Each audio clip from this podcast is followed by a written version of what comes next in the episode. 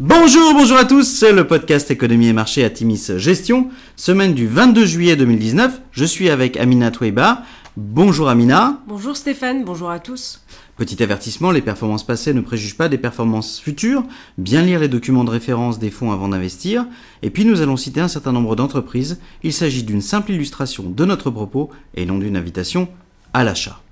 Alors cette semaine, nous avons titré Nervosité en attendant la Fed.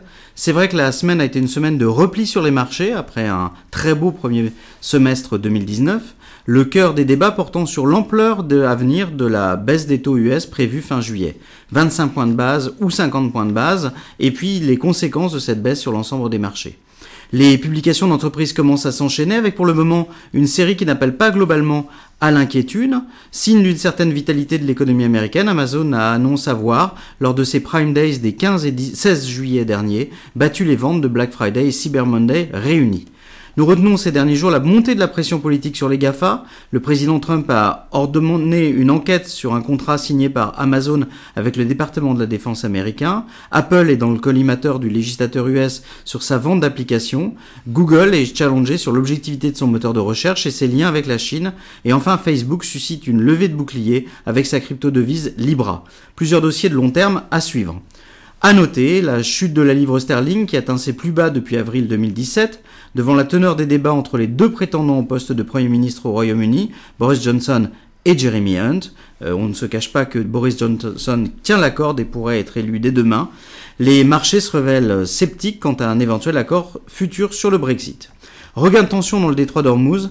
Euh, Donald Trump affirme que la marine américaine a abattu un drone iranien, tandis que vendredi, l'Iran capture un tanker sous pavillon britannique. Le baril de pétrole, WTI, repasse à la hausse ses 56 dollars. Sur la semaine, le CAC 40 perd 0,4%, le SP500 1,2% et le Nasdaq se replie de 1,2%.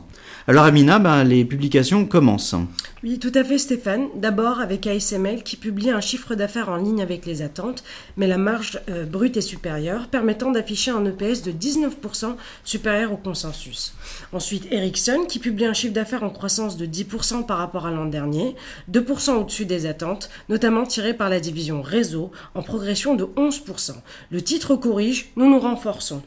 Et puis SAP qui publie un chiffre d'affaires de 1% au-dessus des attentes et 3% en dessous au niveau de l'EBIT, la déception vient des licences traditionnelles, notamment en Asie, où les incertitudes ont pesé en termes d'attentisme selon le management. La société réitère tous ses objectifs pour 2019 et 2020. Côté US, Microsoft publie des résultats au-dessus des attentes. La solution Cloud Azure progresse de 64%.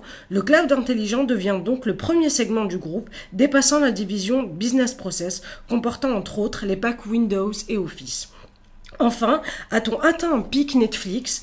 Le service enregistre une baisse de 100 000 abonnés aux USA contre une hausse de 300 000 projetée et une hausse globale de 2,7 millions d'abonnés contre 5 millions prévus. Face à l'arrivée à venir de la concurrence, Disney Plus en tête, nous soldons cette position sur laquelle nous avons, nous avons été très bien rémunérés. Alors en conclusion, la nervosité reste de mise quelques jours avant la décision de la Fed du 31 juillet prochain. La probable arrivée au pouvoir de Boris Johnson au Royaume-Uni ne devrait pas apporter de sérénité au marché. Le cœur de publication intervient euh, les 15 jours à venir. Nous, nous devons d'être réactifs. Les tensions géopolitiques pourraient par ailleurs rendre ce mois d'août compliqué. Le traditionnel mois des stagiaires, c'est comme ça qu'on l'appelle chez Atimis, comporte souvent peu d'acheteurs et beaucoup de vendeurs, un mois paradoxalement volatile. Dans ce contexte, nous avons fait un peu de cash pour éventuellement saisir des opportunités. La réactivité restera clé, mais nous restons convaincus de la pertinence de nos thématiques sur le moyen long terme. Bonne semaine à tous et surtout bel été à tous. Bonne semaine à tous.